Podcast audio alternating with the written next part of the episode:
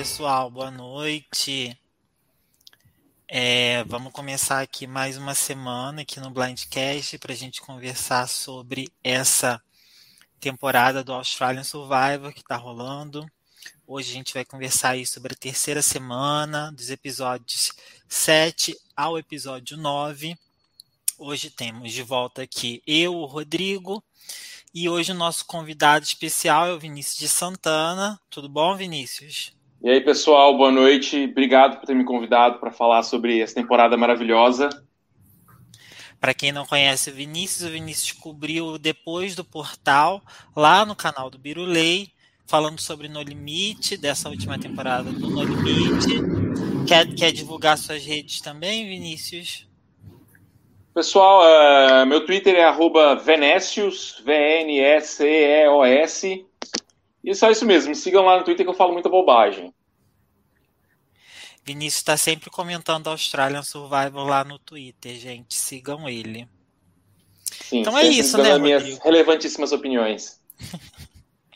E, e, Vinícius, já conta para nós aí qual que é a tua temporada favorita de Australian Survivor e qual jogador assim que você considera um ícone da, da franquia? Ah, é a temporada de 2017 e eu sou cadelinha do Luke. Eu sou muito fã do, do a saga, a saga For, Luke, Michelle, Jericó e, e Sarah, mas eu sou cadela do Luke. Para mim, o, o Luke é, minha, é o primeiro lugar no ranking de qualquer survival das 46 temporadas que eu assisti até hoje. Uhum. É uma boa escolha, hein? Eu sou cadelinha da Sean. Eu sou. Eu sou fã da, ter, da terceira, da Shane Gold. Eu sou fã da, ter, da terceira, da Shane Gold. Ah, tá, da, da vencedora. Isso, isso. Não sei se podia falar. da nadadora. Já falou, já falou. Já falou. Da velha foi, safada. Né? Adoro aquela velha safada. Assim, ela tá longe de ser uma das minhas favoritas, mas eu gosto dela. Mil vezes ela que a Charme, inclusive. Mas naquela temporada eu torcia pra, pra Shoni.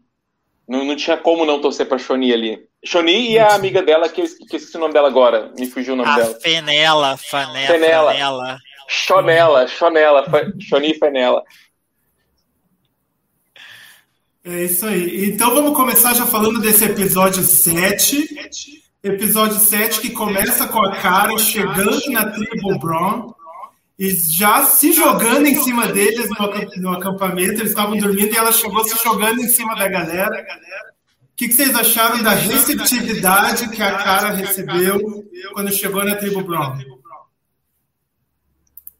Então, eu, eu achei que ela foi muito bem recebida. Eu acho que ela chegou num momento excelente, estrategicamente falando para as duas, para os dois grupos, né? Então, ela teve sorte de cair ali e por ser quem ela é, eu acho que ela não estava queimada. Eu entendo que ela tem um jogo interessante social, então eu acho que ela teve muita sorte de quando ela chegou, de como ela pegou a tribo. Eu acho que ela ali se, se garrou no último fio de esperança, né? Ela achou que ela estava fora do jogo. E aí você, além de descobrir que ainda está no jogo, você ainda recebe um presente que é uma receber uma família nova, né? Uma tribo nova, né?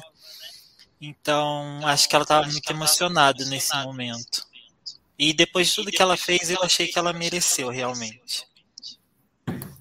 É, eu acho que eles fizeram uma boneada ali pro Jorge, mas no fim das contas achei até melhor ter sido pra, pra cara do que pro, pro outro lá. É, o outro lá, imagino que você tá falando do George, né? George, é que eu detesto ele, deixo claro aqui. E, e, logo em seguida mostra a cara chegando na tribo Brown e já mostra na tribo Brain, George isolado, desolado com o resultado do conselho. Como que seria se George tivesse ido para a tribo Brown ao invés de Cade? Eu acho que eles não teriam recebido muito bem o George, não. Depois do que o Joey foi para lá, contou sobre qual era a vibe do George, que ele era meio caótico. Numa na, na situação posterior da nova tribo que formou, eles, como o Emmett falou, foram obrigados a trabalhar com o George, né? Melhor o George do lado deles do que contra eles. Mas acho que numa situação de minoria, eles não teriam corrido atrás para trabalhar com o George igual eles correram atrás da cara, sabe? E acho que a tribo todo se uniria para descartar ele, eu acho. Eu concordo. Eu acho que o George ele não, não tem social o suficiente. Ele ia pegar uma tribo dividida ali e eu acho que ele é tão ruim no jogo, no social, que eu acredito que ele ia fazer todo mundo se unir para virar contra ele. A, diferente da cara.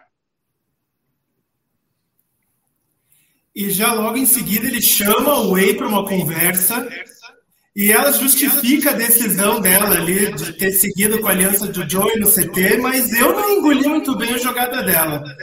Achei que ela foi bem gold assim nesse voto e foi muito manipulada, sendo que ela poderia ter sido mais leal ao George.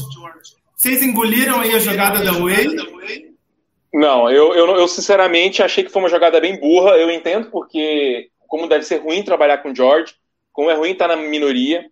Mas, meu, eles tinham um idol para eliminar alguém dos cool kids ali e ela jogou fora essa oportunidade. Ela podia ter, podiam, sei lá, eles eliminavam, eu acho que era a Georgia, que era o alvo naquela semana, a Georgia saía e aí ela flipava com o Joey na próxima semana. Ia ser muito melhor, ia ter uma pessoa a menos lá na aliança do George. E ela foi, sei lá, deslumbrada, porque é, parece aquela menina rejeitada na escola no dia que alguém dá um oi para ela ali, ela vira as costas da, da turma do excluído e, e vai para jogar com eles. A Way é outra que eu não gosto também, tá? Já deixando claro aqui.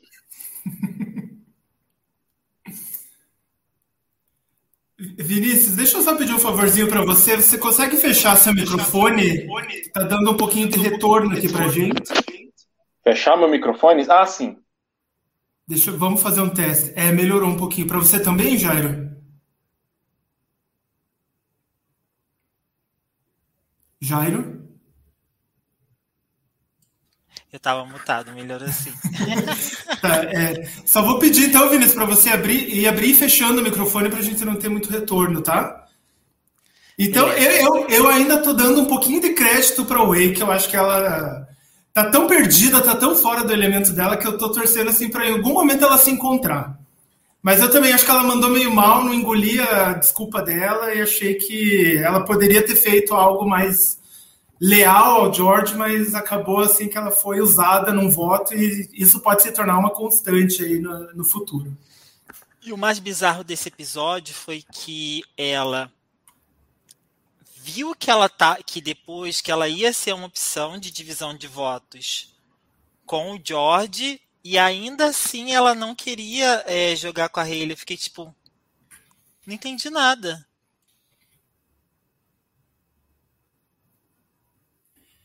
Então, seguindo nesse episódio, eles vão para a prova de recompensa. E uma prova de recompensa que eu achei muito bacana, que era aquela prova que eles tinham que segurar os tambores é, com um peso proporcional à tribo. Então, na, no momento eu já pensei, opa, prova para os Browns. Mas ao mesmo tempo eu pensei, mas os Browns são pesados. Eles têm mais peso corporal coletivamente, então poderia ter uma vantagem para os Brains, porque coletivamente eles são mais leves. Então, contrariando as expectativas, Brains vencem a prova.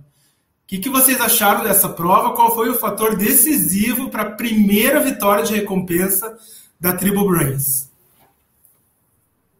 Olha, eu, eu gostei, eu gostei muito da, do resultado da prova. Eu achei ruim quando eu vi qual era a prova, mas depois do resultado eu gostei muito.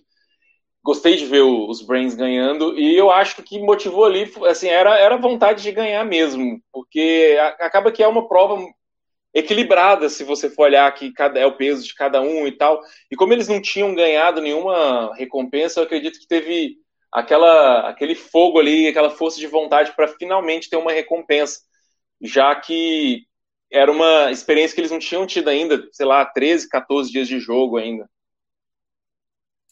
Essa foi a fatídica prova, né, que o, o Jonathan foi postar lá no Twitter, que essa ia ser a prova do dia e tal, daí eu fui comentar lá, ah, mais uma prova feita para os Browns.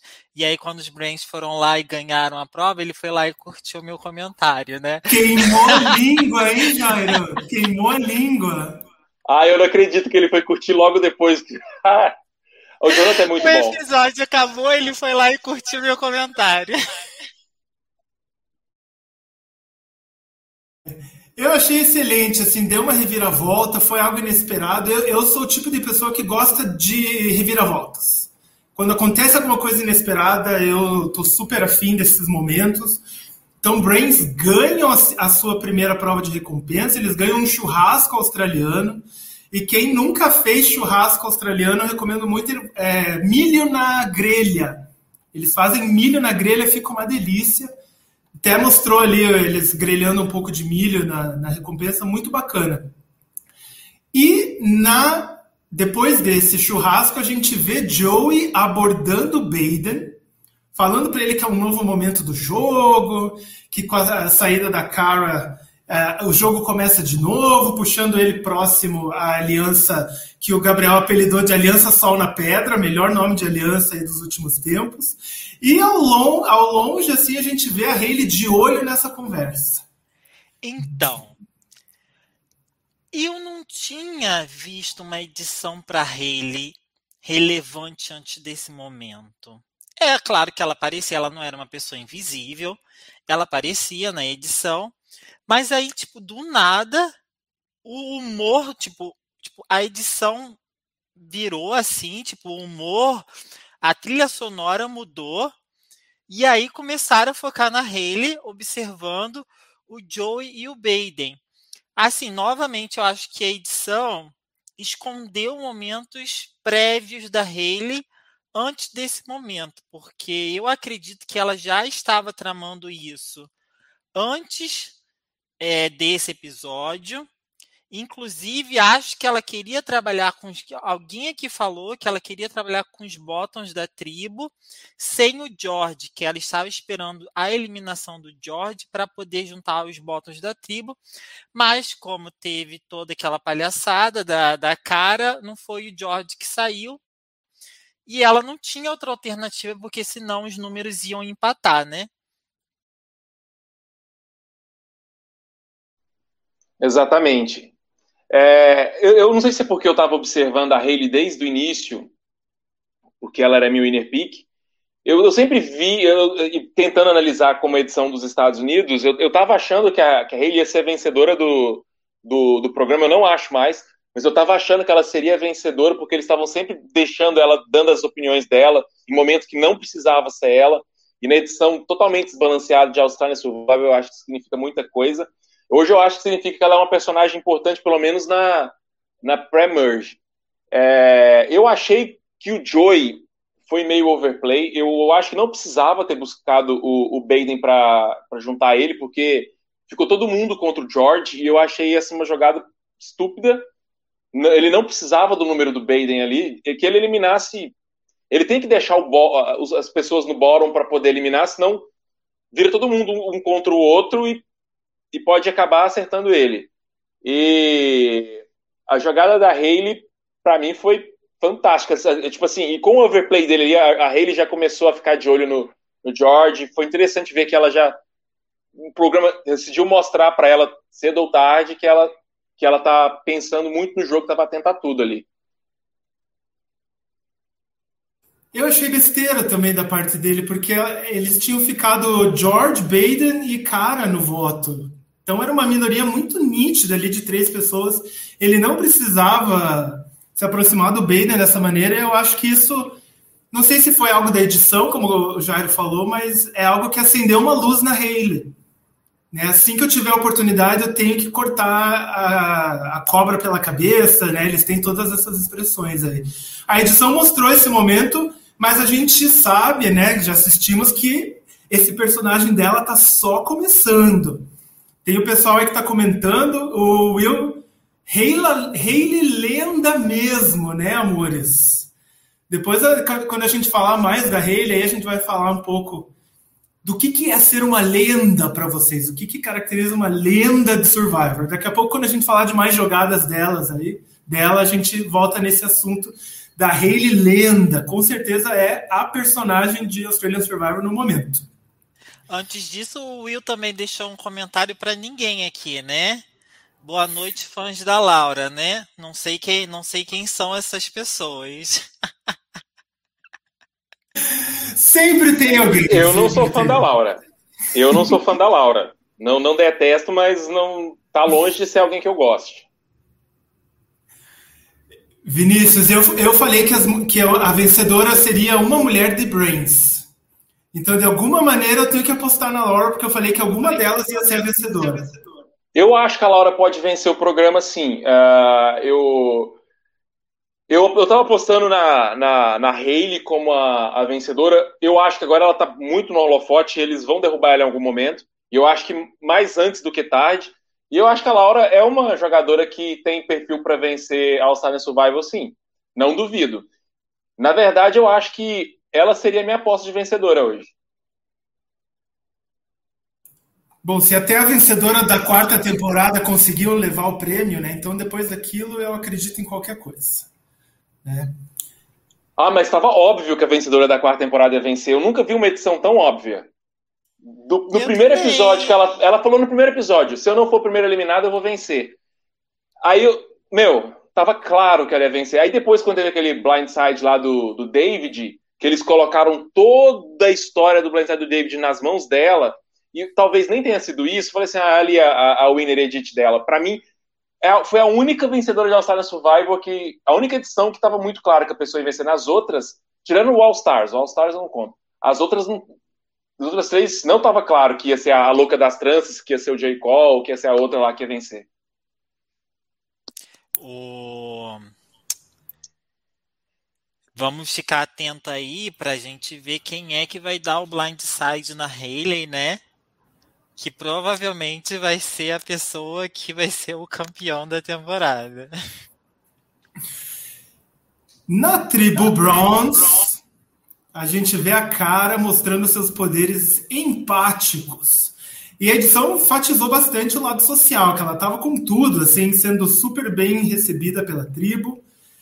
E o que, que, vocês acham? Se Browns fossem para o CT nesse episódio, de que lado o cara estaria? Do lado de Shannon ou do lado de Simon? A cara ela não teve essa oportunidade, né, de ir para um CT com a antiga tribo dos Browns.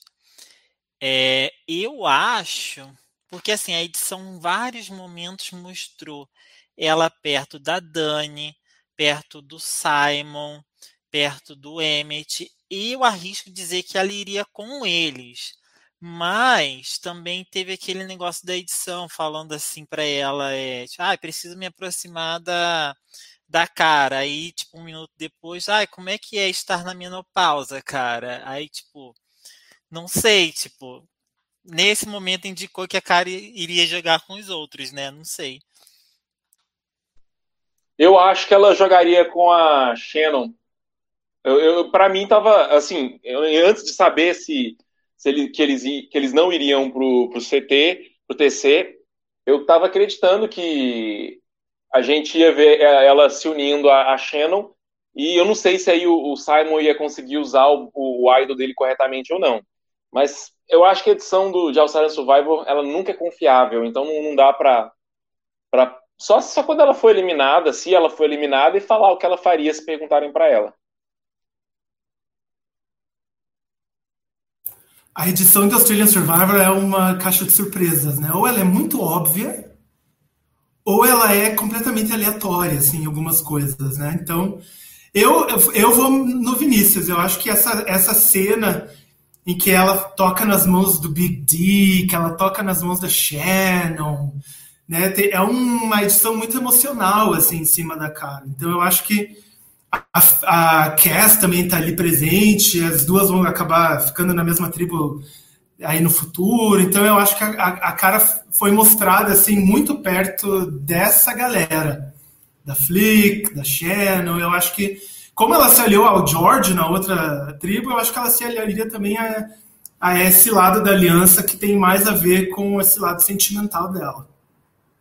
E você sabe que eu ainda acho que tem todo um arco maior para acontecer, porque teve essa parte, né? Claramente ela se envolvendo num nível emocional com as pessoas da tribo Browns, e aí depois ela pisou na bola naquele voto, né? E aí a Cass ficou toda emotiva, porque o Big D era uma pessoa muito importante para eles, etc. Que até esse momento a gente não tinha sido apresentado o Big D dessa forma, né? Big D era apenas o Swing Vote na edição. E aí descobrimos no próximo episódio que o Big D era amado por todo mundo. E aí mo mostrou também a cara assumindo que o erro do voto foi dela. Então, tudo, tudo isso me faz é, pensar que ainda vai ter um arco muito maior aí envolvendo o emocional dessas pessoas, principalmente de Cass e da cara, eu acho. Ah, eu não sei, viu? Eu, não sei se a gente já pode falar sobre isso, mas eu, eu, eu acho que a Cass vai querer ir atrás da cara, por causa do Big D. A não ser que você esteja contando isso como, como o, o grande arco, mas eu, eu acho que a história vai ser uma contra a outra. É, tá, tá, tá um pouco cedo assim pra gente pensar nisso, mas tudo pode acontecer. Né? Eles colocam algumas sementinhas assim, mas tudo pode acontecer. Vamos ver, cenas dos próximos capítulos. Na prova de imunidade, mais uma prova dominada pelos Browns. Porém, a grande surpresa dessa prova foi que antes dela começar, o Jonathan anuncia que há um ídolo disponível no percurso da prova. Quem é que vai para cima do ídolo para pegá-lo? George. Quando o George sai correndo para pegar o ídolo, sai a Hayley atrás. E vem também o nosso cowboy querido Jared. Os três lutam ali para encontrar o ídolo, mas é a Hayley que acaba levando a melhor. O que, que vocês acham desses três jogadores terem se exposto pelo ídolo? São as pessoas que mais precisavam? Quais foram as motivações que fizeram eles é, abandonarem e se exporem atrás do ídolo no meio da prova? Então, uh, um, dois, dois comentários. Primeiro que eu acho, achei maravilhosa a forma que eles colocaram o ídolo uma maneira que ia expor as pessoas, que a pessoa teria que se arriscar, todo mundo ia ver. Eu gosto desse tipo de, situação. E na hora que ele falou, a câmera focou na, na Hayley, na hora. Aí você já ficou claro que a Hayley ia ser a pessoa, ia ser a pessoa que ia achar o, o, ídolo. E o George não tinha nada a perder, né? Então ele foi. Eu acho que a única pessoa ali que, que talvez se queimaria seria o George, porque todo mundo, quando viu a Hayley saindo atrás, eu acho que foi mais um, um, uma defesa para impedir que o, o da tribo conseguisse pegar o ídolo. Então, eu acho que a Hayley não se queimou, o George já estava queimado, ele não tinha nada a perder, e o Gerald é avulso, tipo, eu acho que ele não se queimaria também não. Também eu acho que foi mais para ele foi visto como alguém evitando que o ídolo fosse para outra tribo, sei lá. Eu volto a a forçar o ponto de que eu acho que ficou muita coisa mal contada na tribo dos Browns. A gente não pode esquecer que Gerald e Flick votaram sozinhos na última votação, apesar da edição contar que eles estavam na maioria sólida com a Shannon e com a Cass, a gente não pode esquecer que eles realmente votaram sozinho na, na última votação dos Browns. Então, às vezes foi por isso que ele foi atrás do ídolo, né? E a edição mostra um pouquinho antes, Jairo, quando na, no final da prova de recompensa foi o Jared quem deixou o tambor cair. Né? Os, os Browns perdem quando ele solta o peso. E tem uma, uma cena muito rápida dele de cabeça baixa falando: Nossa, talvez eu vire alvo porque fui eu que deixei a, o peso cair na prova de recompensa. Eu achei aquilo tão aleatório, assim, porque não, ele não foi mostrado como um possível alvo até agora. E aquela prova ali, ele estava segurando o peso de duas, três pessoas ao mesmo tempo. Era óbvio que ele não ia aguentar muito tempo. Mas talvez tenha um pouco a ver com ele se sentir ameaçado. Ele estava mais ameaçado do que a edição mostrou pra gente. Então, por isso, talvez ele correu pelo ídolo. É, faz sentido. Eu não tinha pensado nisso e eu não, não reparei nessa cena do, do Gerald achando que estava vulnerável, não. A tribo Brains começa então a se articular para o conselho e a gente tem aí essas três pessoas em destaque: George desolado, andando cabisbaixo, sozinho pelo outback australiano. Joey com a confiança lá em cima e a Hayley cada vez mais com essa edição de que ela não veio para Survivor para fazer o jogo dos outros, que ela veio para fazer o jogo dela. Aí eu percebo que a, a, edição vai alimentando o ego dela, assim, colocando várias frases de efeito, várias é, jogadas. Ela vai um por um, ela vai no Baden, daí ela vai na Rachel, daí ela vai na Way, né? A edição vai construindo ela aos poucos e ela arma esse blind para cima do Joey. E quando ela vai dar o voto dela no Joey, ela fala que ela ajudou a aliança do Joey a, a crescer e agora ela vai fazer a aliança cair. É. Essa, sim, para mim foi uma das frases mais icônicas, assim, da história de Survivor, gente. Sem brincadeira, essa frase foi muito boa. Eu adorei, eu achei a jogada maravilhosa, fantástica, bem, bem aplicada, aplicada na hora certa, da melhor maneira. Foi uma jogada 10 em 10. A frase dela foi muito boa. Eu não sei se ela chega aí entre as melhores frases, assim, na hora da eliminação, não, mas mas definitivamente foi, pelo menos até agora, a melhor da temporada. Eu, eu achei fantástico. Ali, ali eu, eu virei e falei assim, gritei winner, porque ela conseguiu ainda ficar por baixo dos panos, mesmo tendo articulado o blindside contra a pessoa mais perigosa da, da tribo. E eu gostei que ela foi no que ela foi no, no Joey, não foi que nem o George que tentou ir na Laura ou tentou ir na Georgia, sabe? Foi no cara forte mesmo, que nem o, o Joey foi em cima do Mitch também. Tipo, eu, eu gostei da, da ousadia de ter ido para cima de alguém importante, não de um coadjuvante da, da, da aliança. Parece assim uma característica muito marcante dessa tribo dos Brains, né? É, ao invés de, de eliminarem os mais fracos, assim, fisicamente, ou que têm dificuldades nos desafios, todas as eliminações foram pautadas em quem era o pique da tribo naquele momento, né? Quem era o mais forte da tribo naquele momento. Os mais fortes foram sendo eliminados. Uma característica dessa, dessa tribo dos Brains. E em relação ao timing, você acha que o timing foi bom ou ela deveria ter esperado um pouco mais para flipar? Não, ela não tinha mais o que fazer. Era, era esse o voto ou não mais, ou ela ia acabar na minoria. E como ela viu ali, é, depois da saída do George, o, o Baden. É, o Joey estava muito mais interessado em trabalhar com o Baden do que com ela e com a Rachel. Então, quem ia rodar ou ia ser ela ou ia ser a Rachel, não ia, não ia ser o Baden. Então, tipo, ela fez certíssimo. Eu só achei assim, tipo, muitas articulações aconteceram e a edição focou como o Vinícius falou, focou totalmente na Hayley. Mostrou que ela que foi lá, chamou pessoa por pessoa. Não, ninguém mais se comunicou na tribo, né? Foi ela mesma que foi lá, chamou todo mundo. E ainda na hora do CT, ainda ah, aqui, aquele ali eu achei categoria, né? Deu aquele toquinho no, no George, falou assim, ó, Joey, aquele ali foi sensacional. Foi incrível da parte dela ela não falar pro George, né? Ela sabia que ele ia dar com a língua nos dentes, então ela só contou assim na hora que ele foi votar, né? Eu quero saber do pessoal que está nos assistindo qual foi a grande jogada de Haley essa semana, né? Foi foi esse voto, foi essa esse toquezinho no cotovelo do George, foi a fala dela na hora de dar o voto, qual foi seu momento Haley favorito da semana? Depois vocês me contam aí também, Vinícius Jara, qual, qual foi o momento Haley da semana de vocês. Para mim, o momento Haley dessa semana foi a, a jogada num todo.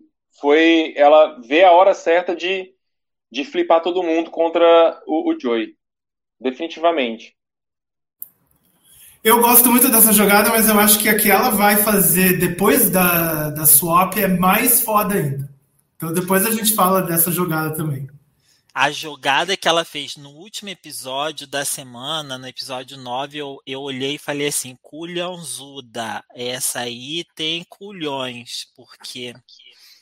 É, mas aí eu acho que ela se expôs demais. Eu assim, é, é, eu também acho que ela teve azar de pegar um, um, um TC que ela ia estar tá com todo o elenco junto, sabe? Mas eu não sei, tipo, eu, eu acho que aquilo é o que vai levantar um alerta laranja para as pessoas em relação a ela, sabe? E eu, sei lá, eu, eu tô com medo por ela. Por mais que a jogada seja sensacional, ótimo, sei lá, eu tenho um pouquinho de medo por ela por isso. Mas não sei, vamos ver como vai ser essa semana. Tipo, eu tenho medo também. Tipo, achei que ela se expôs, mas o que, que ela ia fazer? Ela foi swap fucked. E aí depois ainda botaram no cu dela colocando CT com as duas tribos, sabe? Tipo, eu, eu não acho que ela se expôs por culpa dela, sabe? Eu acho que mais uma vez ela fez o que era necessário, só que ela estava numa, numa nessa nova situação de muita visibilidade. Então vamos entrar aí nesse episódio 8, que é o episódio que a gente já está falando que foi da Swap, né? E o episódio começa com a tribo dos Brains acordando após o conselho tribal e esse contraste da alegria da Hayley com a decepção da Aliança Sol na Pedra e o biquinho murcho da Georgia, que é provavelmente aquela que a edição está pintando como a mais chata, mais bruxinha, mais vilãzinha da tribo dela. Né? O que, que vocês acharam aí? Será que a edição realmente está desfavorecendo a Georgia e favorecendo demais a Hayley ou é isso mesmo que está rolando na tribo? Olha, melhor do que a cara de, de decepção do Joey foi no dia seguinte a cara de taxa da George, gente. Eu não sei. É, é, para mim, pegar qualquer um aqui daquela aliança, não, não suporto nenhum deles. Então, eu, eu acho que a edição, ela não gosta muito da Georgia pela quantidade de, de confessionals que ela tem. E também no, no, TC, que a cara foi eliminada, eu acho que eles assim selecionavam o, os shots assim no rosto da Georgia, que ela estava com um sorriso mais arrogante possível, sabe? É, era muito bem selecionado aquilo para as pessoas não gostarem da Georgia, as pessoas não quererem que a Georgia saísse bem ali naquele. que as pessoas queriam que a Georgia fosse eliminada assim, eu, eu acho que que tá tendo uma uma edição para transformar a Georgia numa vilãzinha assim. Eu não acho que ela vai durar muito, eu acho que ela sai agora essa semana. É, eu, aposto que ela é uma das três eliminadas essa semana. Mas eu, eu assim, a pergunta que foi de herói vilão tá pintando sim. E, e, e foi bom ver que o plano da Hayley deu certo, foi bom ver a Hayley feliz e ver ela as três insatisfeitas com o resultado. As três não, né? Tipo, a, é isso mesmo, as três. E o que que acontece? Numa caminhada com a Rachel, a Laura encontra um ídolo perto do poço. Né? Justamente assim, as pessoas que eu particularmente não queria que tivessem um ídolo nesse momento. Né? Acho que elas são personagens desinteressantes e elas atrapalham um pouco aqueles que são os personagens principais dessa tribo, que é o George, a Hayley. Né? É, é, é, essas, essas três mulheres atrapalham um pouco essa, essas jogadas, mas é a Laura que encontra o ídolo, mas é claro que o George está no melhor estilo spy check do Tony, ele consegue ver ao longe o que, que a Laura encontrou e a Rachel tá no meio dessa jogada, então ela votou junto com a Hayley, né, em cima do Joey, mas agora ela tá encontrando o ídolo com a Laura. Qual é a da Rachel, hein? Ela é velha safada ou ela é velha gold? O que, vocês acham dela? Já falei no episódio passado, né? Não suporto. Deixa o Vinícius falar o que, que, ele, que, que ele acha da, da Rachel dessa vez.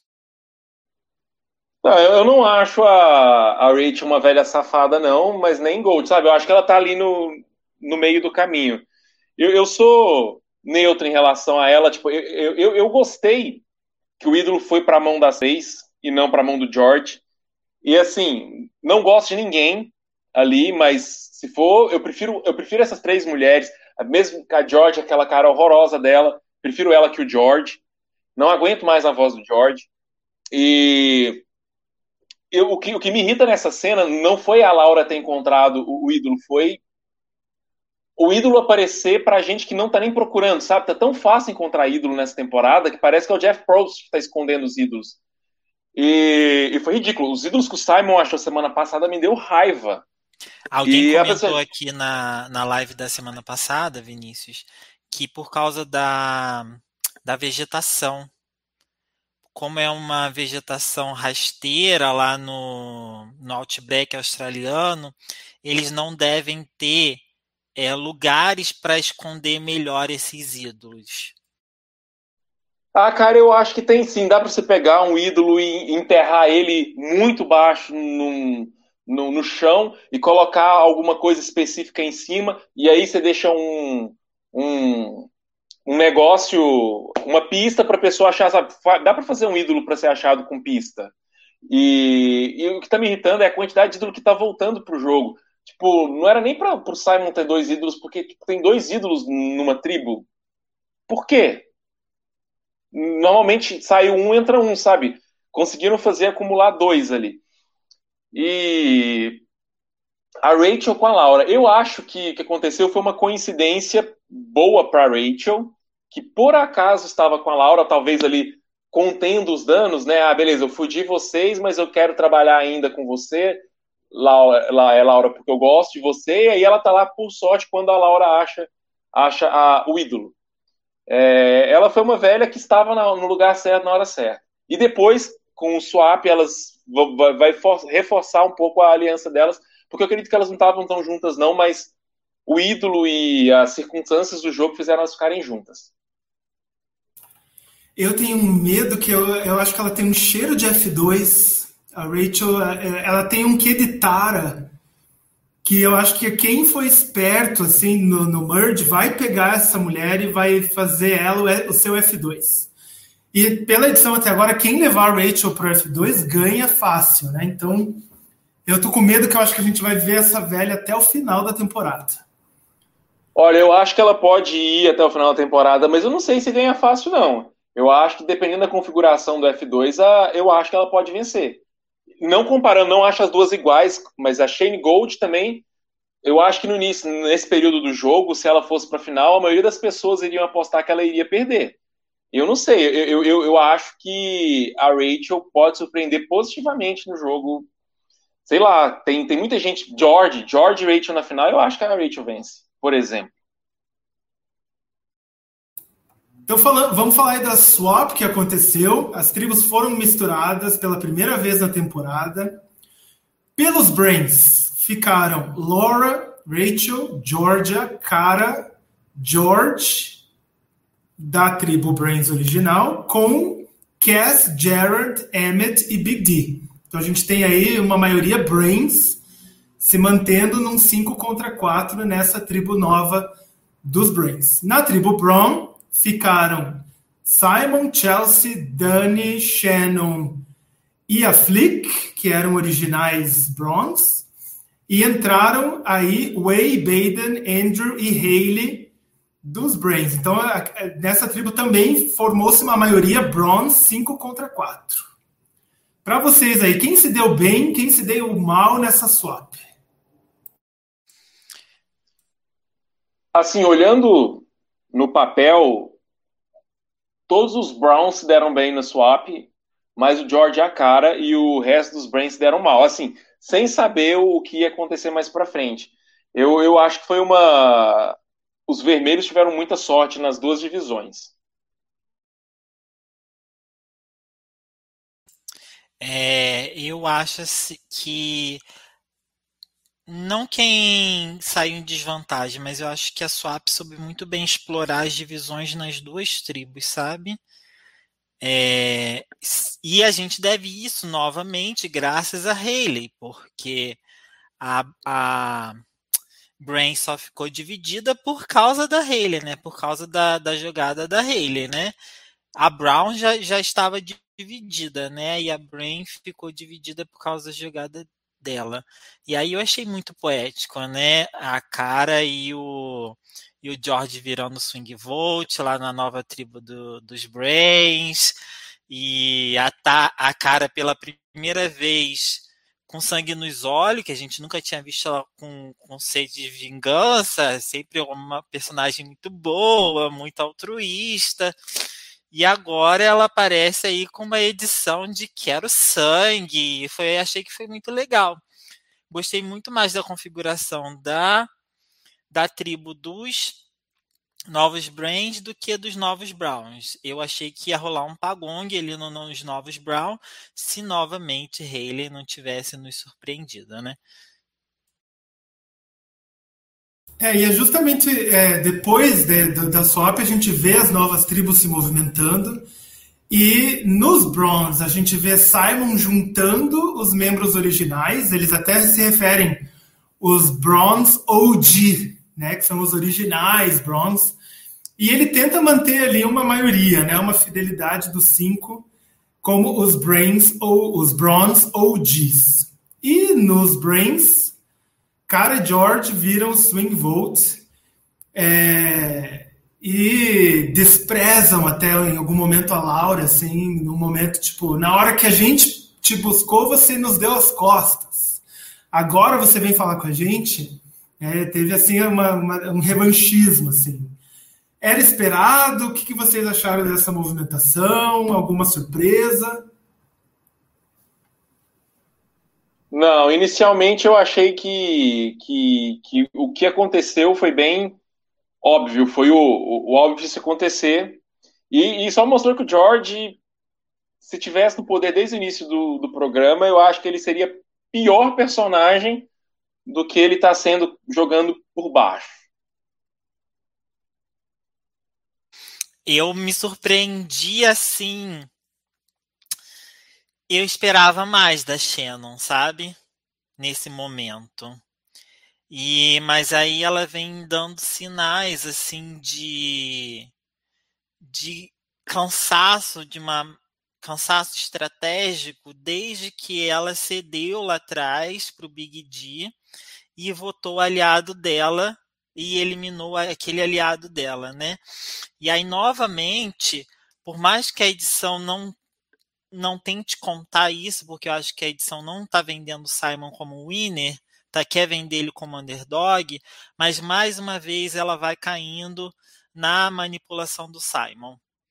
É, o Simon jogou muito bem em tentar puxar ela e a Flick para deixar os Brown strong e tal. E aí depois a gente vê ela quando eles foram obrigados a ir para o CT, cometendo, metendo os pés pelas mãos, né? É, eu acho também que ela ela perdeu metade da aliança dela, né? Cassie e Jared indo para o outro lado, ela perdeu números ali muito importantes. Ela, o Simon ficou quase com a sua aliança intacta. E eu acho que para Shannon ela precisava ter ido para um conselho com a cara né? Quando a cara foi para os Browns, ela precisava ter ido para um conselho para ela eliminar alguém do outro lado. Isso teria fortalecido muito ela, mas ela não foi para o conselho. É, ela perdeu números na swap e eu acho também que ela foi um pouco medrosa, assim. Ela não quis mirar muito no, no Simon.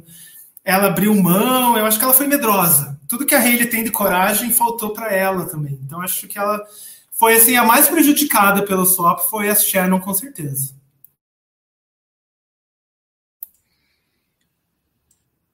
Vamos, vamos falar da prova de imunidade, é, que exigia equilíbrio dos participantes. Quem é que tem problema nessa prova? Os de sempre. Way, George, Rachel, muita dificuldade em atravessar o percurso. Eu, ao contrário do Vinícius, eu gosto do George e torço por ele. Né? Eu acho que tem que manter essas, essas pessoas são as que movimentam. Então tem que manter, tem que estar ali para dar um tempero, para dar alguma coisa. Mas eu, eu acho que o George, se ele fala tudo que ele fala, ele tem que se garantir nas provas e ele não se garante. Então ele acaba virando um, uma grande contradição, né? Tudo que ele apresenta é contraditório. A vantagem dos Browns foi nítida nessa prova e eles ganharam fácil o desafio. Vocês acham que é, houve aí um problema de estratégia ou não tem como ganhar provas físicas dos Browns desse jeito? Eu achei que foi legal para a gente ver quem eram realmente os, ele os, elementos fracos da antiga tribo dos Brains, né?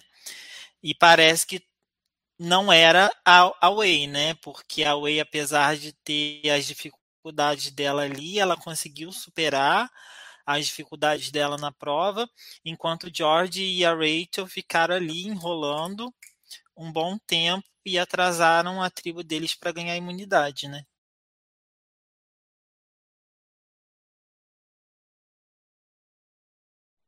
Ah, eu acho que o, que o, o George sempre atrasa a tribo quando ele é bom na parte, ele consegue pensar bem, ele tem uma estratégia bacana às vezes, principalmente naquele brain teaser que tiveram em algum, sei lá, no episódio 3, 4, não lembro. Mas ele, em geral, ele sempre vai segurar a tribo para trás. E assim, o, os Browns ganharam.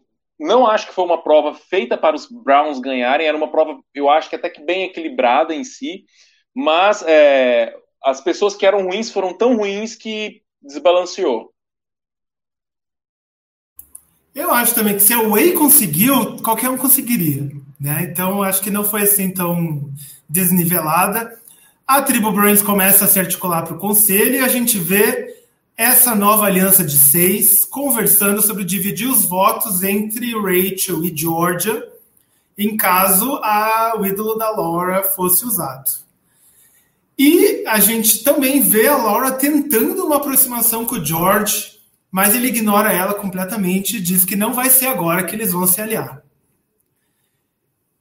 No... Eu achei, eu achei que lá, faltou aquele momento da Rachel virando pro George falando assim: Nossa, mas você só está aqui porque eu salvei você no último episódio.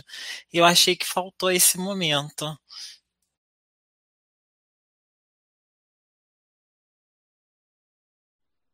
Então, uh, eu acho que o George estava fazendo a coisa certa para ele. Eu acho que a, a, jogada dele de ir contra as meninas que estavam contra ele foi uma jogada certa. Eu não, eu, eu não consigo entender o que aconteceu naquele TC até agora, naquele CT até agora, mas eu acho que o plano do George foi um plano excelente para ele se aproximar do, do pessoal dos Browns, para ele mostrar, olha, eu penso, eu tenho esse plano, vamos fazer isso. Assim, eles não jogaram errado ali. Eu só acho estranho que nesse momento é, a gente vê os, os Browns originais desdenhando do, do George. Eles falam que o George é meio louco, que ele não é claro no que ele fala. Às vezes o Emmett dando umas risadinhas assim de canto de boca quando o George está tentando fazer alguma estratégia, fazer uma jogada. Eu sinto que, que George não tem o respeito do elenco. Isso é bem claro, né? Até agora ninguém respeita ele como ele acha que deveria ser respeitado. Então acho, acho estranho ele estar tá entrando de cabeça nessa aliança, sendo que parece que a, a galera não respeita muito ele. O que, que, que, vai ser de George daqui duas, três, quatro rodadas com essa galera? Né? Essa galera não vai levar ele até o final. Mas assim, mas, eles assim, não respeitam o George, mas eles estavam falando da meia boca do George, né? Ninguém chegou na frente do, na cara do George e começou a tirar ele, né? E como o George é uma pessoa extremamente delusional, ele provavelmente acreditou que as pessoas realmente estivessem abraçando ele. Eu acho que foi isso. Eu concordo com o Jairo. Eu acho que o, o George nem sonha que o que eles meio que zoaram do, do George nas costas dele ali. E, e como ele não é tão ruim em provas, principalmente quando entra a parte de, de puzzle, e, eu, eu acho que, que dá pro.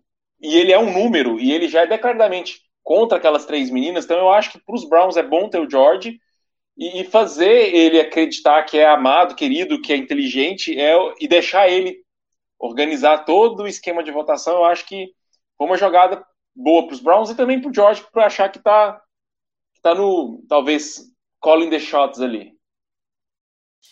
E quando a gente pensava que o jogador kamikaze era o George, né?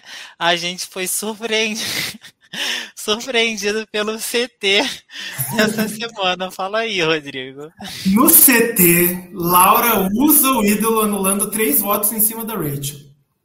Mas a sua aliança, né, Laura, Rachel e Georgia, colocam três votos no Big D. Georgia tem dois votos e Cara faz a burra. Se confundiu e votou na Laura quando o esquema era muito óbvio ela deveria ter votado na George. O resultado é que Big D é eliminado. O que, que vocês acharam desse voto? Ela fez mesmo a burra? Ou tem alguma coisa que a gente não viu? E Big D injustiçado ou estava com salto alto aí, jogando muito confiante para o que estava acontecendo? Eu acredito na burrice genuína da cara, viu? Eu não acho que ela estava com alguma agenda ali. Ela se confundiu. Na hora que ela viu que começou a entrar voto na Georgia, eu acho que ela se assustou genuinamente, viu? Puta, fudi com tudo. Mas, assim, sobre o Big D, eu não acho que ele foi injustiçado. Eu não acredito em injustiça em Survivor, exceto quando a gente tem uns casos extra, como aquele da Siri lá, que ela foi eliminada em Game Changers. Mas, tipo assim, ele, ele não fez questão de, de nem de trabalhar um meio de campo com as três meninas ali, de ser agradável para ele não salvo delas em caso de um, de um idol. E assim, eu, eu, eu achei engraçado que as duas vezes. Eita! Achei engraçado que as duas vezes que, que alguém usou o ídolo para outra pessoa se deu muito bem nesse jogo, tanto a cara quanto a, a Laura. Acho que o Jairo caiu, mas ele já volta aí. Eu, eu acho que ele estava realmente fazendo por merecer um pouco o Big D, porque quando os votos começam a vir, assim, a Laura e a Cara mostra, tipo, meu Deus, o que está acontecendo? Ele vira para ela e fala assim, por que, que você está se estressando? Né? Mostra ele falando, why are you stressing? Tipo, ela está se estressando porque ela errou e o erro dela vai causar sua eliminação. Então, nem nesse momento que os votos estão começando a vir e que está claro que aconteceu alguma coisa errada, ele percebe que ele está em perigo. Acho que ele se achou o tempo todo em segurança. Mas eu acredito em injustiça, porque eu acho que ele fez tudo que ele estava ao alcance dele em termos de estratégia para ele ficar. Né? Se não tivesse sido esse erro da Cara, ele teria ficado. Então acho que existe um quê de injustiça, mas não totalmente. Ah, eu, eu, eu, chamo isso de azar, não injustiça. Eu acho injustiça uma palavra muito pesada do que aconteceu com ele. Ele foi o voto colateral das meninas e se ele não fez amizade com as meninas, se ele não se mostrou worth, é, tipo, valioso, hum, foda-se. Alguém ia ter que cair, foi ele. Eu acho que elas tinham que ter votado no George, mas eu não sei porque elas pensaram no Big D. Achei bem aleatório. Mas, por exemplo, por que elas não foram no Emmett? Foi no Big D porque algo ele faltava no Big D, sabe? Essa é a minha opinião. É, e o Emmett fala algumas vezes para a edição sobre manter os Browns originais fortes e que o alvo tem que ser necessariamente alguém dos Brains. Então, eu acredito que, as, que essas três mulheres perceberam um pouco isso e elas pouparam o George, assim, porque elas perceberam que poderia se criar uma maioria dos Browns originais, então elas foram, assim, num alvo até coerente para quem elas são no jogo. Vinícius, tem comentário para você lá, o Birulei. Birulei falando, tá felizinho com seus novos amiguinhos, Vinícius? Então, ô, Birulei, pelo menos aqui eu falo de algo bom, né? Não é sobre aquela chatice que tava no limite. Vamos combinar que pelo menos agora eu tô comentando um reality show legal. Inclusive, assista ao Australian Survival. Você tá perdendo muito. É isso aí, Birulei. Nada, no, quem assistiu no limite merece um ídolo da imunidade, merece um cheque aí de alguma quantia da CIA e vem assistir Australian Survivor e comentar com a gente todo domingo. Vamos falar, Vinícius, enquanto o Jário vai voltando aí do episódio 9, né, depois dessa, dessa burrice da cara, vamos concordar que foi burrice. Os Brains voltam para o acampamento e Cara diz que errou e que isso foi o que ocasionou a eliminação do Big D. E a aliança dela, principalmente Emmett, Cass e Jared, parecem desculpar a, a Cara. Não parecem assim estarem tão emputecidos com o que ela fez.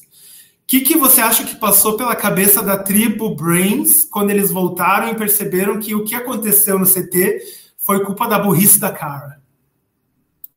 Então, eu acho que principalmente a Cass acabou. A cara se queimou eternamente com eles e principalmente a Cass, eu acho que em algum momento a Cass vai voar para cima da, da cara. Se não for essa semana na merge, eu, eu acho que vai ter vai ter uma retaliação aí. A, a cara ela se queimou, mas se queimou completamente.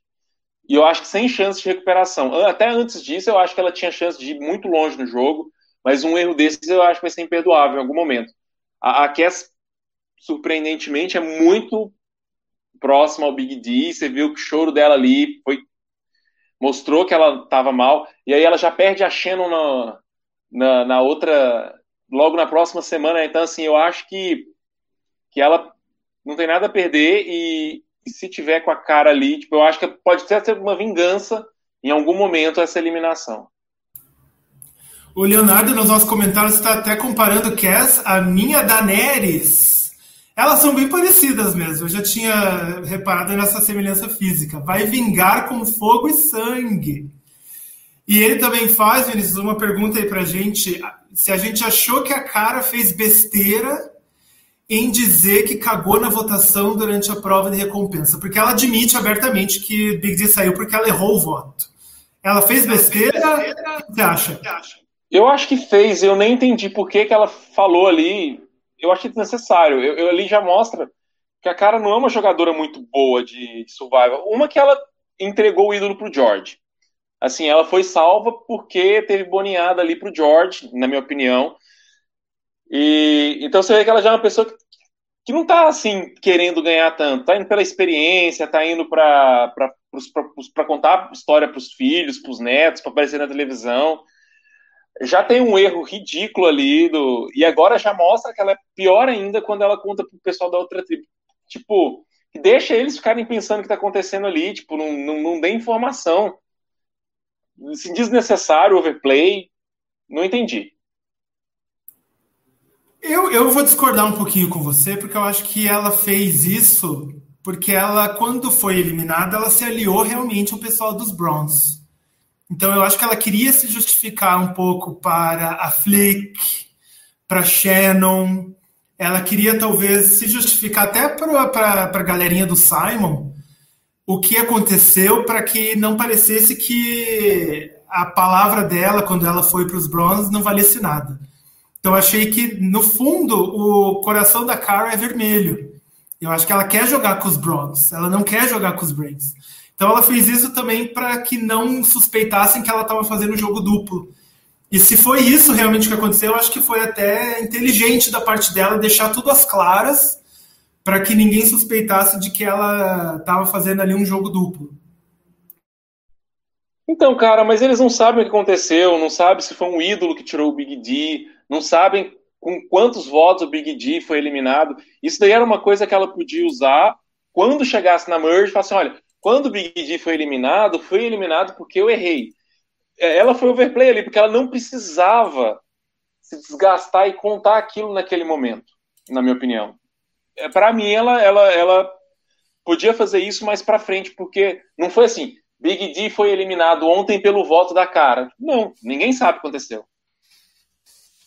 Jairo, a gente está falando aqui de uma pergunta do Leonardo: se cara fez besteira em dizer que cagou na votação durante a prova do privilégio. O que, que você acha?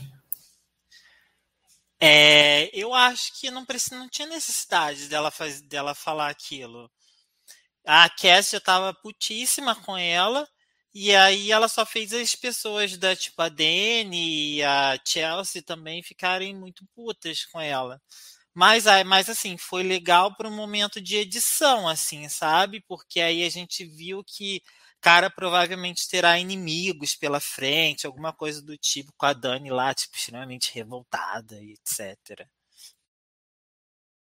E um pouquinho antes dessa prova, desculpa, Vinícius, você ia falar? Não, eu só ia complementar o que o Jairo falou, mas, mas é isso mesmo. Nada relevante. Um pouquinho antes da prova de recompensa, a gente vê pela primeira vez no acampamento que a Georgia não está se sentindo bem. E que fisicamente ela está ali, talvez ficando doente. É, é, pela primeira vez a gente vê ela caída, né, recebendo cuidados da tribo. Seria, na opinião de vocês, excesso de energia negativa dessa bruxa ou ela simplesmente mordeu a língua e ingeriu o próprio veneno? Na verdade, eu achei que ela soube jogar com as leis do jogo, né? Se um dia também eu não quiser ir para um CT, eu vou falar que eu tô doente e vou simplesmente sair da, daquela rodada, né? Ela usou o Hidden Unit Medvac, né? Que é uma jogada que ninguém sabia que existia. Assim, eu, eu acho que não foi que ela mordeu da língua e ingeriu o próprio veneno, acho que ela puxou a toxicidade do George para ela sem querer e não soube se limpar de uma pessoa tão podre perto dela e ficou mal. Mas, uh, meu, por mim, foi ridículo o que aconteceu em relação a ela. Do jogo, de não ter sido eliminada nem nada. Eu adorei esse termo, hein? Hidden Immunity Medvac. É, não, então eu li isso em algum lugar, sabe? Esse Hidden Immunity Medvac não foi eu que inventei, não. Tipo, mas alguém comentou em algum lugar e aí eu guardei isso. E o Will também está comentando ali, Dani é pior do elenco. Essa mulher não tem nada de interessante. Será que estão fazendo também a, a caveira da Dani na edição? Essa mulher. Eu não acho aparece, ela pior, não. Só aparece para ser maçante, gente. Como é que pode? Então, eu não acho a Dani a pior do elenco. Eu acho a Chelsea muito pior que a Dani, porque a Dani pelo menos consegue cravar a eliminação da Shannon. Eu, eu, eu, eu, eu é, para mim, a eliminação da Shannon foi a Dani que puxou ali. Nem, nem coloco no pro Simon a, o mérito dessa eliminação. Então, acho que a Dani tá pro jogo um pouquinho mais que a, que a Chelsea. Mas para mim, as duas são as piores do elenco. E para mim, eu vou ficar muito feliz se a Chelsea for eliminada essa semana. Eu acho que a edição pesa um pouco na, no, no, personagem dela de carcereira. Ela aparece o tempo todo assim com a cara meio emburrada, falando meio grosso. Tenho certeza que ela não é assim o tempo inteiro, mas é sempre assim que ela é retratada. Então eu prefiro dar um pouquinho de crédito aí para ela. Quem sabe daqui um tempinho ela mostra um pouco mais. Na prova de recompensa, é, na verdade, antes da prova, da prova de recompensa e imunidade, nós teremos a mesma prova, valendo para recompensa e imunidade. Um circuito que exige colaboração entre os membros da tribo. É, os dois primeiros de cada tribo a completarem o circuito ganharão a imunidade e, junto com ela, uma recompensa que é uma tarde de champanhe longe da tribo. O que, que, vocês acharam dessa prova e da decisão da produção de imunizar quatro pessoas e mandar todas as tribos para o CT essa noite?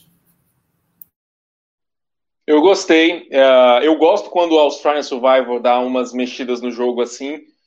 É, eu, eu, eu, eu, achei que tirou a obviedade do episódio de qualquer maneira do que poderia acontecer. E gostei de como a prova funcionou, porque a prova podia ser eu posso pensar só em mim, foda-se vocês, faço a minha parte, chego lá, jogo os meus, meus saquinhos, ou todo mundo fosse unido para chegar na final e ver quem ganhasse, sabe?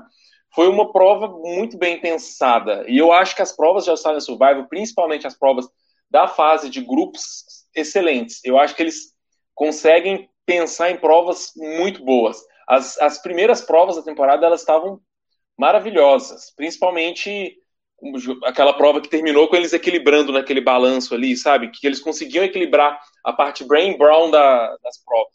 E essa, para mim, foi a segunda melhor prova da temporada, na, na maneira que eles pensaram na prova, para cada um é, jogar da maneira que quiser, se queimar com grupo ou não e tal. E gostei muito de quem ganhou, porque foi surpreendente ver a Way ganhando, ver a Rachel ganhando. Olha, eu não vou mentir para vocês, eu não entendi o conceito da, da prova, não.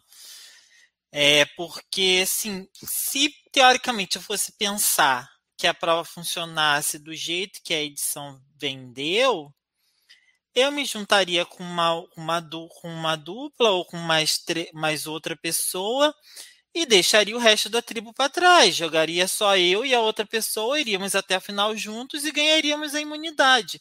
Eu não entendi eles se ajudando durante a prova.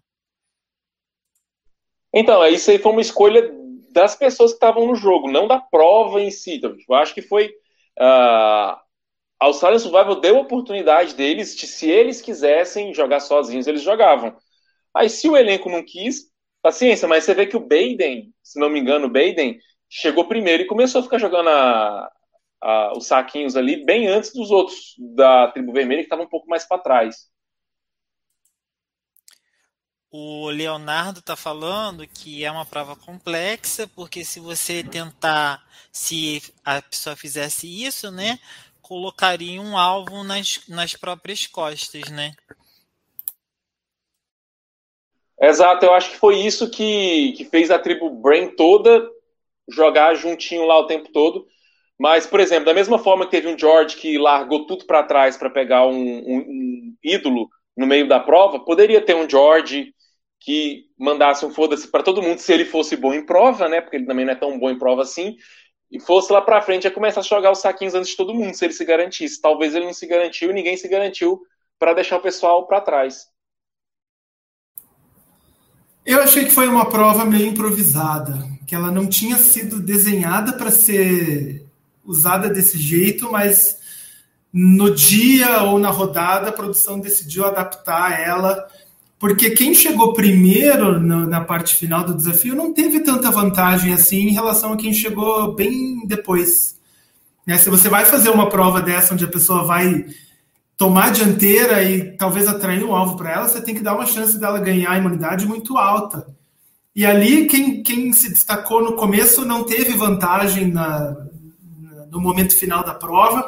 E depois que são coroados os vencedores, ninguém falou sobre Baden, sobre Simon, que foram os jogadores que tentaram chegar o mais cedo possível na, na parte final. Não teve essa repercussão que a gente esperou que teria.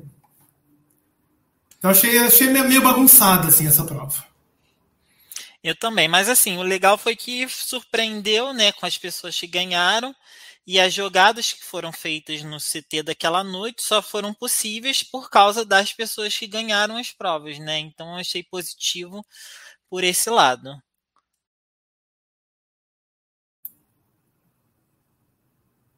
Exatamente. A, a, a Haley teve muita sorte, muita sorte nas pessoas que ganharam. E a Shannon teve muito azar também nas pessoas que ganharam aquela prova. E o que acontece muito, né? Survivor, às vezes, a maior parte das coisas é questão de sorte e azar. Então, assim, a gente já falou da, da, da Shannon que ela se deu mal na swap, né? Que ela cometeu o erro de votar um aliado dela há várias rodadas atrás, no, quando o Benny saiu. Então, assim, uma sucessão de coisas que vão acontecendo nela que vão resultar no, no, no CT de hoje. Os vencedores da prova, então, Way e Andrew, da tribo Bronze, Rachel e Emmett, da tribo Brains. No acampamento dos Brains, Jonathan aparece e anuncia que a Georgia vai ser retirada do jogo por 24 horas para cuidados médicos. Então ela não vai participar do CT. A Aliança Sabe uma coisa que eu acho que eles tinham que fazer aí? Desculpa te cortar. Eles tinham que ter adiado o CT para um dia. Survival Australia tem 48 dias. Eu, eu, achei muito desnecessário a cara estar tá fora do, do jogo. Muito desnecessário esse Hidden Minute Medvac aí, sabe? Não, não faz sentido. Tipo, e com, com um tempo tão grande que eles têm de dias, eu acho que eles podiam fazer isso. Não, não, não consigo engolir não fez sentido nenhum, gente. Para mim foi completamente inaceitável essa pessoa ficar de fora do CT e depois poder voltar para o jogo simplesmente alegando uma doença. Assim, não sei, alegar doença, eu acho que não, porque eu acho que ela estava realmente mal. Porque se chegasse lá nos médicos, assim, bullshit, você não, você, você, você volta pro jogo. Mas eu acho que eles tinham que ter, vamos tirar 24 horas, tem esse direito de tirar as pessoas 24 horas, ok mas empurram o CT para o próximo dia. Eles estão no dia 19, 20, 18, dá para pegar uma prova lá no final e, e juntar como reward e, e, imunidade no mesmo dia. Eu acho que isso não vai atrapalhar muito.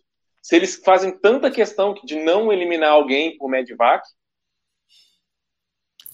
Pegou todo mundo de surpresa, né? Ninguém esperava que isso fosse ser resolvido desse jeito. Eu acho que até mesmo poderia ela ser é, passível de receber voto. Ela está lá evacuada com os cuidados médicos, mas ela ainda pode receber voto. É super anticlimático. Eu sei que ninguém quer ser eliminado sem estar nem presente no, no conselho, mas eu acho que aí faltou justiça, né? Faltou um pouco de coerência assim no, no que o programa prega sobre estratégia, sobre gameplay, sobre traições, né? Isso aí não acabou sendo totalmente anticlimático. Concordo, Rodrigo. Acho que ela podia ter deixado o votinho dela e também ser elegível para ser votada no CT, caso eles não pudessem atrasar o CT, a alternativa do Vinícius não fosse válida, deles atrasarem o CT mais um dia, né? É, eu concordo. Se ela é essa opção também anticlimática, mas melhor do que dar imunidade para ela por uma semana. E ela ainda era alvo, não é como se ela tivesse na maioria ali. Então acho que foi uma sucessão de erros em relação à Georgia e essa, esse afastamento dela. Eu sempre acho que a produção de Australian Survivor manipula o jogo para que eles consigam ter a narrativa que eles querem. Então eu acho que eles queriam manter Georgia no elenco, queriam que, a, que os Brains corressem mais atrás de um novo alvo. Eu acho que foi meio intencional, assim, não tem regra. Eles falaram vai ser assim e pronto, né? E quem está ali disposto a jogar tem que aceitar essas coisas. A gente está vendo aí agora a tribo Braun, e lá, voltando da prova, Hayley faz uma nova jogadaça. Ela anuncia que tem o ídolo e vai usar o ídolo ou nela ou em Baden. Então os Browns vão ter 50% de chance de acertarem ou errarem o voto em algum deles. O que, que vocês acharam dessa jogada da lenda? Então, minha pergunta para vocês é: o que o Vinícius falou assim, ela pegou muito alvo por causa dessa jogada. Ela, ao invés de fazer isso, ela deveria ter ido em um por um do Bra dos Browns, falar pessoalmente que ela tinha um ídolo e que ela ia fazer essa jogada, ou ela quis criar um momento para as câmeras, que ela deveria ter feito diferente isso? Olha, assim, a jogada dela foi muito boa, eu muito boa, foi maravilhosa de assistir deu certo porque os Browns, eu acho que eles são um pouco burros. Então, é, foi good TV pra caramba. Mas eu acho que se ela chegasse individualmente, se ela elegesse alguém ali, talvez seria melhor. Tipo, ela deixou eles se racharem ali, um voltar contra o outro e tal. Mas eu não sei, eu acho que haveria maneiras mais sutis de fazer essa jogada. Mas assim, deu certo parabéns e eu só espero que isso não, não volte contra ela mais para frente. Mas, assim, foi uma jogada que garantiu ela voltar para All Stars, com certeza.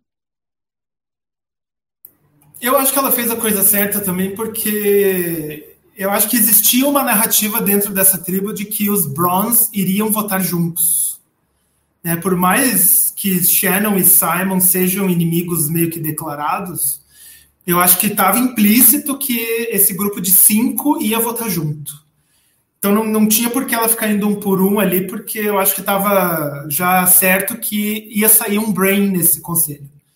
Então ela fez essa jogada e acabou sendo uma jogada maravilhosa porque ela faz os Browns correrem um atrás dos outros, eles nem cogitam muito votar ou nela ou no Baden, né? E daí a gente vê Shannon cometendo um erro fatal né, depois que a Hayley anuncia é, é, essa decisão dela de usar o, o ídolo, que ela puxa voto na Chelsea e fala que precisa da ajuda do Simon.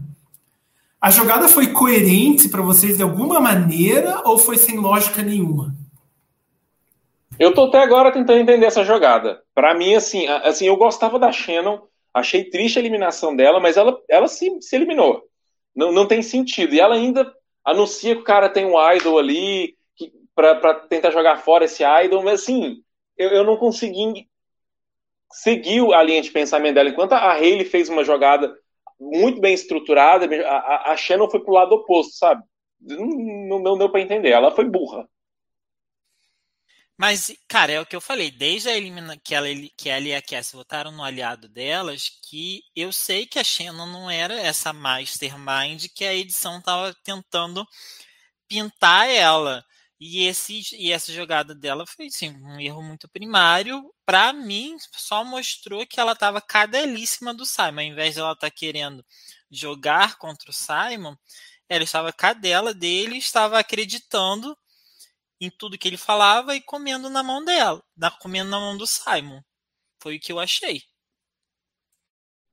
Eu concordo com você. É, uma que se ela ela estava ela estava muito focada também, não sei porquê, mesmo tentando eliminar a Chelsea, ela que o foco dela era eliminar o Simon e, e, e não, não, fazia sentido, não, não, não, teve muita lógica. Eu acho que ela, ela se perdeu completamente no jogo.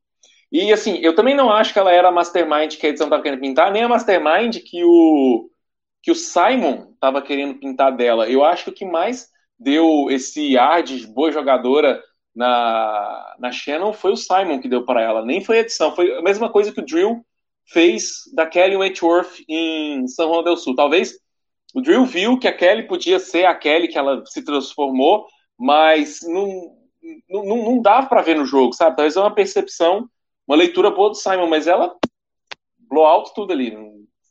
Jogou muito mal.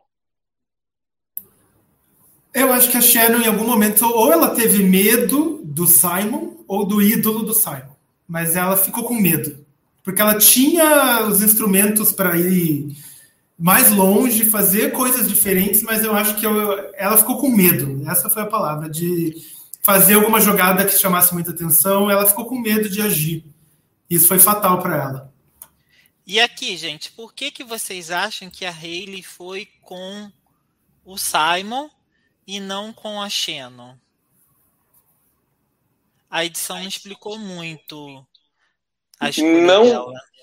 Não explicou, e eu, sinceramente, eu, eu, eu espero que ela explique o porquê ela foi, porque, para mim, o óbvio seria ela ter eliminado a Chelsea. Eu não sei se é porque eu não gosto da Chelsea, mas o, o caminho da eliminação da Chelsea, para mim, seria melhor para a tribo em si, melhor para a Hayley em si, mas eu confio na, na Hayley, então eu acho que no próximo episódio, que já está baixado aqui, eu não quis assistir para não atrapalhar a nossa conversa, para não vir com novas informações, então eu espero que a Hayley explique o lado dela. Fala assim, ah, fomos na Shannon por causa, talvez para ter a Flick do lado dela, não sei, ou, ou porque ela realmente quer trabalhar com o Simon, mas eu não vejo uma jogada inteligente ficar do lado do Simon, que tem um ídolo. Por mais que a Shannon possa ser uma pessoa que aparentemente jogue bem.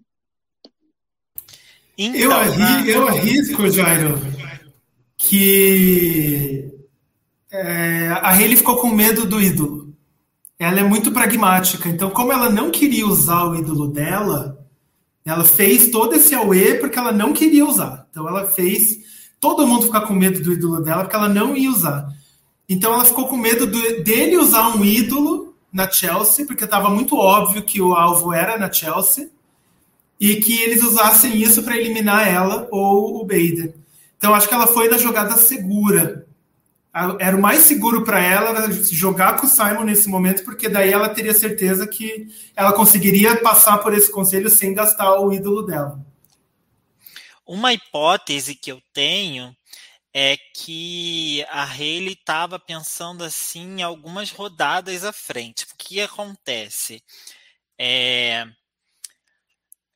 ela eliminando, ela tirando a Shannon, ela deixava só a Flick para jogar com eles, tendo a maioria na próxima votação contra três pessoas no bottom.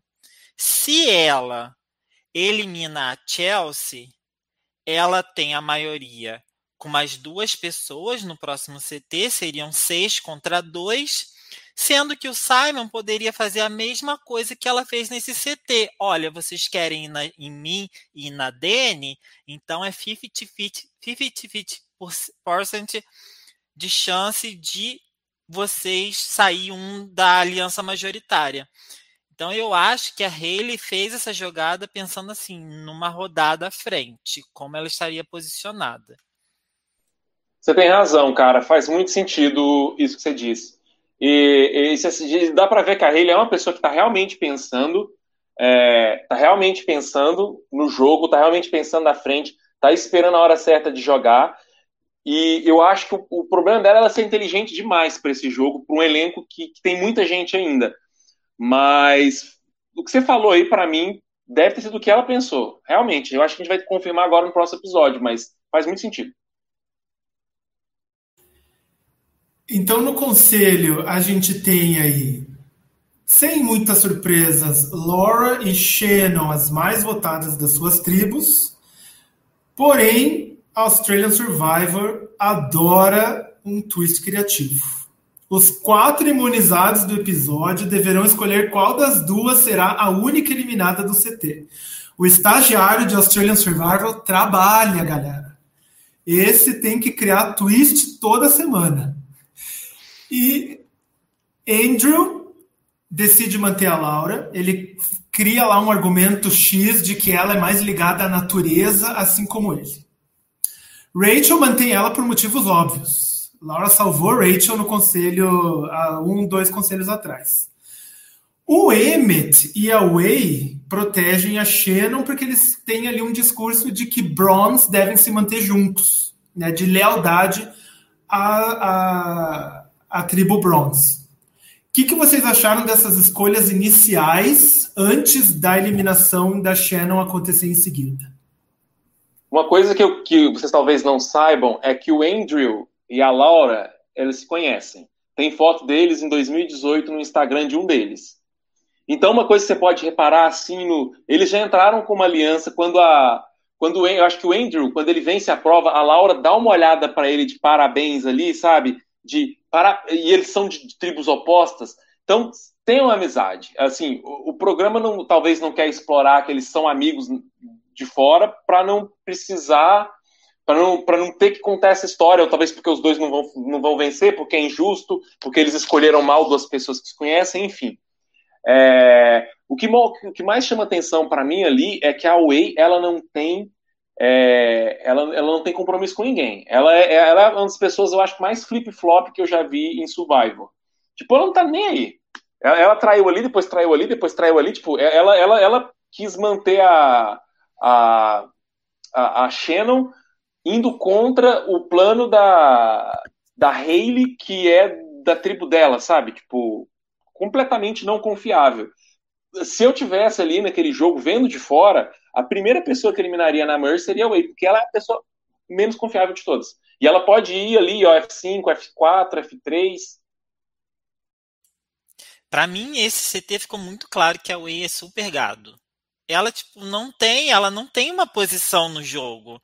A posição da Way no jogo é aí onde a maioria tá indo. É isso. Tipo assim, não, os votos vai virar para cá esse, esse, episódio, não, eu vou junto. Ela tá seguindo o bonde. É, a gente já viu aí alguns jogadores irem bem longe só evitando a eliminação, né? Não seja eu, a, a primeira temporada mostrou isso, que é muito importante sobreviver em primeiro lugar e se manter até o final. Depois desse empate técnico aí, Simon expõe a conversa que teve com a Shannon antes do CT e como ela tentou eliminar Chelsea nesse episódio.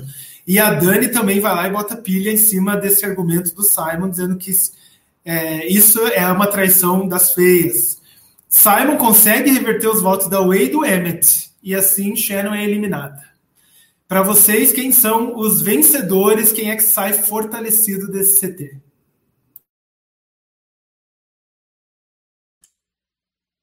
Para mim, quem sai fortalecido do CT é a Hayley, né? Não só do CT, como da semana.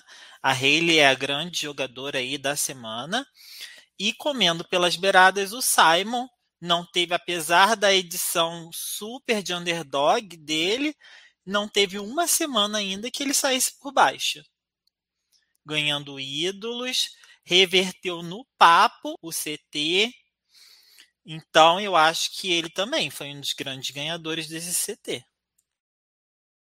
Eu acho que o Simon soube, soube aproveitar muito bem a, a, a, a twist, sabe? De, de, se ele pode falar, ele fala, ele expõe mesmo a Shannon e foda-se, sabe? Foi um jogo muito, uma jogada muito boa dele. E concordo que a que sai mais fortalecida nessa semana é a Hayley. Uh, e acho que também o, o, o, Simon. E pensando nos Browns, talvez uh, acho que o Emmett está muito bem posicionado. O Emmett, a Cass, eu acho que eles também saem, não com tanto destaque, porque eles não estão. Eles saíram um pouco do holofote nesse último episódio, mas eu acho que eles também estão tão, tão bem no jogo. eles, eles conseguiram uma, uma posição muito boa ali, né? Já que a Cara e o George se recusam a, a jogar com as outras três meninas, eles conseguiram uma posição de controle da tribo, né? E o Emmett tem pensado muito pragmaticamente, apesar do, do erro lá da Cara, ele falou lá, né? Tipo, não, a gente não tem como a gente jogar com as outras três, porque se a gente elimina ou o George ou a cara, o que foi deixado de fora pode flipar para o lado das três no próximo CT e votar com elas e não com a gente. O Emmett também tem sido um jogador bem estratégico aí. Exatamente. Ele é meio palhaço, meio chato, mas eu, eu, eu gosto da maneira que ele está levando o jogo. Ele não é burro. Ele e o Simon são uma dupla meio perigosa. É o meu guilty pleasure. Eu acho ele um babaca, mas eu adoro o Emmett e ele é vegano que nem eu, então eu já tenho assim um crushzinho no, no fundo do coração pelo Emmett. Antes da Olha, gente. Eu também, eu também gosto do, eu também gosto do Emmett. Assim, se for para eu ranquear as 16 pessoas que estão no jogo, o Emmett vai aparecer talvez em quinto, sexto lugar. Porque. Ai, velho, foda-se. Eu gosto dele. Não tanto assim, mas eu gosto dele. Gente, como é que é a pergunta do Igor? Não entendi.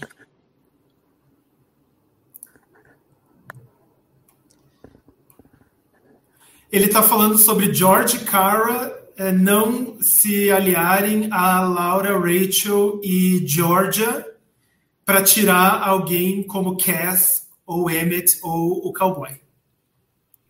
Então, mas eu acho que o, a Cara e o George são péssimos jogadores de survival, eles estão jogando emocionalmente, eles estão querendo vingança em cima das três meninas lá que outrora quiseram eliminar eles, eles são burros e por isso eles estão junto com, com os Browns.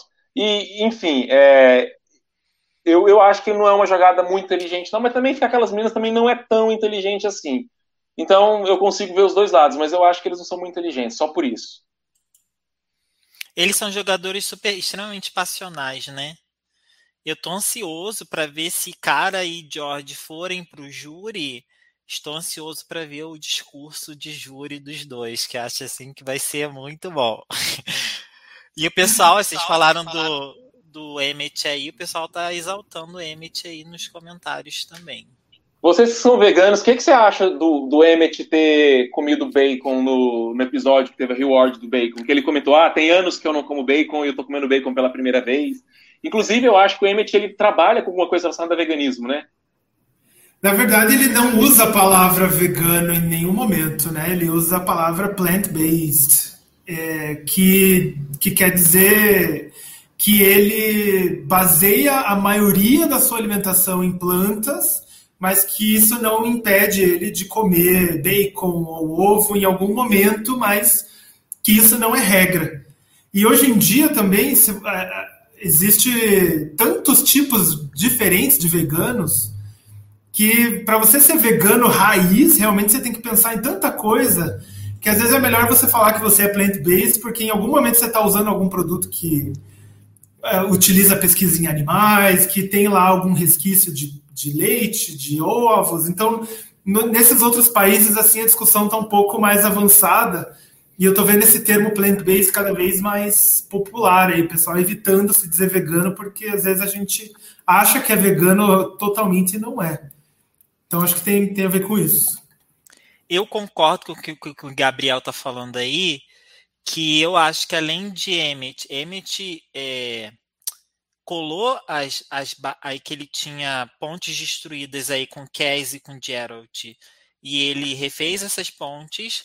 Além disso, ele é um jogador que eu acho que ninguém na Merge vai ganhar dele em provas de endurance e de, de, e de mar. Acho que todas as provas de resistência e de mar o Emmet vai ganhar. Então ele aí é uma grande ameaça chegando na merge. Eu acho que as pessoas deveriam eliminar ele antes, antes da merge começar. Ah, eu acho que eliminar antes da merge vai ser muito difícil, porque eu acho que ninguém ali naquela tribo Brain é overplay o suficiente para isso. E o a cara, o a cara e o George são muito ressentidos com as outras três meninas para isso também. Então assim, eu acho que o Emmett já tá com o ticket para merge a não ser que tenha mais um reshuffle aí na, nas próximas semanas. que eu não duvido também que aconteça. Só que assim, uma coisa que eu tô achando bem interessante, que como tá desenhando o jogo para Merge, eu acho que vai ser uma Merge bem caótica, que nem a de Australian Survival 3, ou a do 2 também, tipo, que não, não era, não foi algo óbvio. Eu não consigo imaginar quem vai dominar, quem tá com quem, porque vai ser uma coisa muito bagunçada ali. Não, assim, né? Só pelo fato de George e Cara chegarem na, na Merge, que eu acho que já está para acontecer, vai deixar a Merge extremamente caótica, eu acho.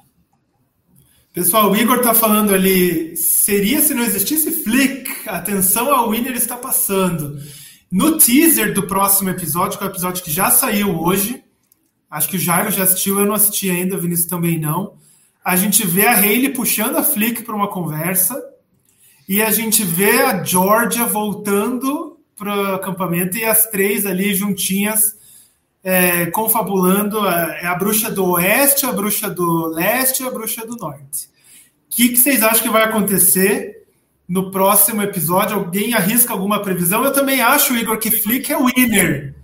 Estou apostando cada vez mais nela, mas o que, que, que vocês apostam que vai acontecer essa semana? Olha, eu acho a winner, eu acho que é a Laura, por enquanto. Muita cara de winner de Australian Survival. Ou horrivelmente um Simon consegue chegar na final e vence. Então eu, eu, eu acho que ou é a, a, a Laura ou o Simon, mas eu queria a Hayley. Essa semana, além desse, desse Next Time aí, teve o, o, teaser da semana, né, que eles sempre fazem. E eu acho que eles deram muita ênfase no George, tanto que eles colocaram a imagem do George ocupando a tela pra caralho, e dá pra ver que a produção ama ele. Então o que eu acho que vai acontecer? Eu acho que o George sai essa semana. Não sei se ele vai sair no episódio 1, no 2 ou no 3. Mas eu acho que tipo, o programa está aproveitando o, o, resto do George para milcar, assim, para tirar. Vou, vou, usar o George até, até, até não dá mais, porque ele sai essa semana. E eu acho que a Georgia também tem cara que vai sair, e a Chelsea, que é uma inútil. A Chelsea, você não sabe o que ela está pensando. A Georgia também. E o George está tendo muito destaque. Então eu, eu chuto que esses são os três eliminados. E aí vão ficar três pessoas, né? Eu acho que vai ter mais uma rodada antes da merge, né? Não sei. Eu concordo com o que o Gabriel está falando. Eu acho que vai ter três eliminações, como você falou. É, uma twist, é, mais um eliminado, e aí o primeiro episódio da Merge. Acho que a Merge vai, vai vir aí no sexto episódio a partir desse 9, 6, 9 mais 6, 15. No 15 episódio, acho que vem a Merge. Não, e faz sentido o que o Vinícius falou sobre George saindo. Acho que a tribo Brains está muito fraca é, fisicamente em comparação aos Bronze, então a chance deles irem para o conselho é altíssima. Então eu, eu acho que George, uma das bruxas, e talvez numa twist saia Chelsea ou saia alguém mais assim aleatório, mas eu também acho que sai alguma dessas pessoas aí que o Vinícius comentou. E é isso, né, pessoal? Esse foi Australian Survival 789. Só um detalhe, eu prefiro a Laura Winner porque eu ainda prefiro ver mulher vencendo ao Simon. Comenta, o comentário do. Acho que foi o Gabriel que fez. Mas prefere... Vinícius, a Laura Mil... não fez nada no, no, Calma, gente. A gente tem muito jogo pela frente. Eu não acho que os dois vão um contra o outro na final. Eu, mas eu prefiro mil vezes a Laura Winner porque eu sou cadelinha de mulher vencendo, exceto quando tá o Luke na jogada. O Luke ou o Tony. Mas, é, eu sei lá, entre os dois, se for pra eu escolher para ter uma trajetória, que o Simon caia lá, sei lá, no, no F7, no F5, a Laura chegue na final e vence. Só, mas eu acho que um desses dois vence.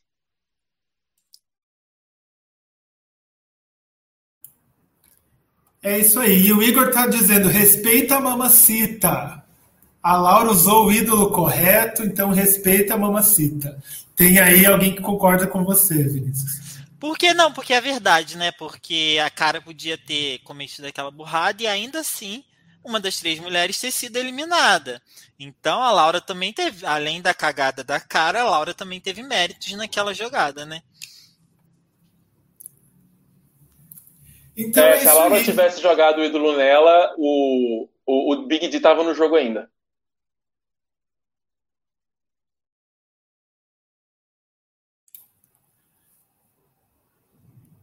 Vai lá, Jairo. Não, é isso, amigo. Obrigado aí o pessoal que interagiu com a gente até agora, que está aí acompanhando. Domingo que vem a gente volta falando aí sobre a quarta semana do Australian Survival. Agradecer o Vinícius também por ter aceitado o convite para vir conversar aqui com a gente. Muito obrigado, viu? Pessoal, valeu pelo convite. Muito bom falar sobre Australian Survival, falar sobre algo bom de verdade.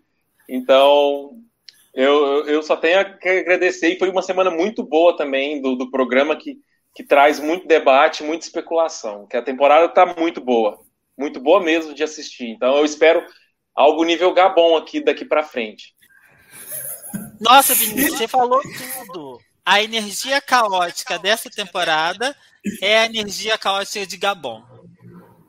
Mas é, também, isso não fui eu que, que trouxe isso. É a mesma energia de, de eu acho que South Africa, Filipinas. Vocês chegaram a assistir? Cara, é, é, é a Gabon de South Africa. E, e pra vocês terem noção, o, o vencedor é o George, sabe? No fim das contas, o George vence a temporada. Filipinas é daquela menina da. Da Palissa, do, do, do uma negra, é, da Palissa. Maravilhosa, boa. Exatamente, caótica sim. Exato. Então, agora a gente tem a temporada caótica do de All Survivor. Então, assim, essa temporada, se ela. Por isso, assim, que eu acho que a Hayley não vence, porque ela é muito inteligente e com um tanto de gente burra, eles vão acabar conseguindo derrubar ela, sei lá, daqui no primeiro, no primeiro momento que ela tiver desprotegida. Mas, assim, eu quero ver, tipo, uma coisa muito doida que leve alguém muito inesperado vencendo de uma maneira muito divertida sem jogada burra.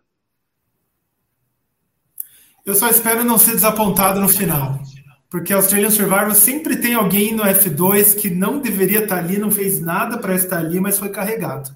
Então só espero que no final a gente tenha uma história coerente com o que aconteceu a temporada inteira.